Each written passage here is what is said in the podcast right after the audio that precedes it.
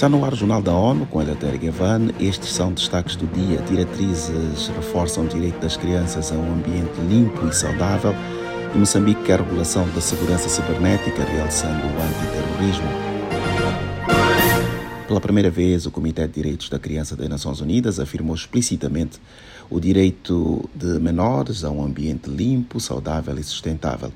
Uma interpretação abrangente das obrigações dos países foi incluída na Convenção sobre Direitos das Crianças. A ONU News entrevistou a conselheira da equipe consultiva infantil do Comitê dos Direitos da Criança para a formulação do documento. Anika Clark, de 17 anos, disse que o texto deverá impulsionar medidas dos governos para proteger o meio ambiente para futuras gerações.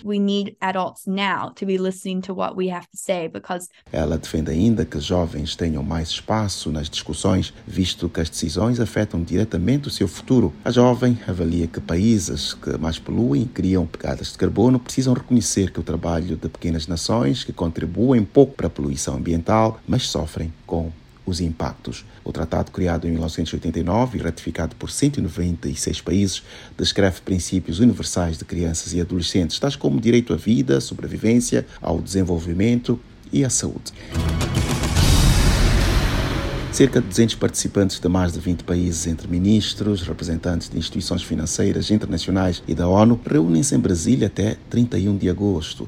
O objetivo é fortalecer compromissos e traçar caminhos para ampliar o potencial do capital humano na região. A diretora regional do PMA para a América Latina e o Caribe, Lola Castro, afirma que a reunião é uma oportunidade de aprender a partir de boas práticas. E manter o compromisso dos países desta região para tirar as pessoas vulneráveis da pobreza. Isso será feito para fortalecer as atuais redes de segurança social e podemos criar sociedades mais iguais, onde todos tenham acesso a serviços essenciais para melhorar suas habilidades, sua saúde, a segurança alimentar e conhecimento ao longo das suas vidas. Outra expectativa é que o encontro mantenha o compromisso dos países para tirar pessoas vulneráveis da pobreza. A Agência das Nações Unidas para Refugiados, Acnur, declarou profundo pesar pela notícia de que cinco pessoas perderam a vida em naufrágios no mar Egeu nesta segunda-feira. Acompanhe com Felipe de Carvalho. Os afogamentos ocorreram nos arredores das ilhas gregas de Lesbos e Samos. Segundo agências de notícias, as vítimas encontradas próximas à ilha de Lesbos eram quatro crianças, um menino de 8 anos e três meninas, uma de 14 anos, outra de 8 e a última um bebê de apenas 11 meses. Ainda de acordo com agências de notícias, a quinta vítima, encontrada na ilha de Samos, era uma mulher que se afogou em um outro incidente. Da ONU News em Nova York, Felipe de Carvalho. A agência da ONU menciona relatos de que 55 pessoas foram resgatadas com vida dos naufrágios nesta segunda-feira.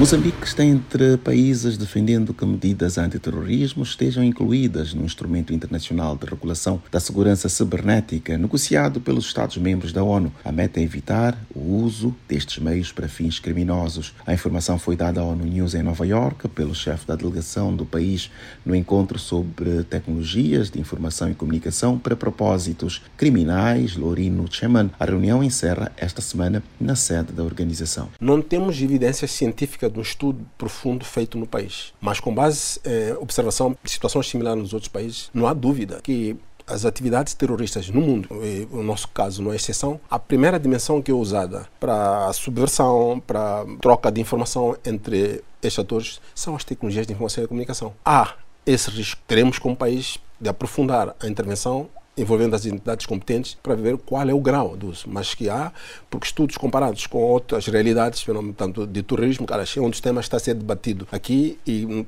esperamos que haja consenso.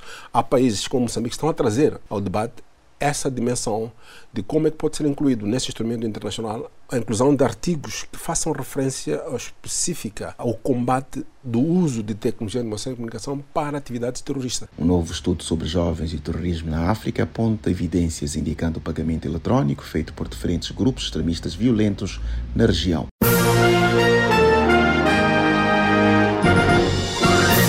Este foi o Jornal da ONU. Mais informações na nossa página news.un.org/pt e nas nossas redes sociais. Siga ainda o Twitter, arroba ONU News.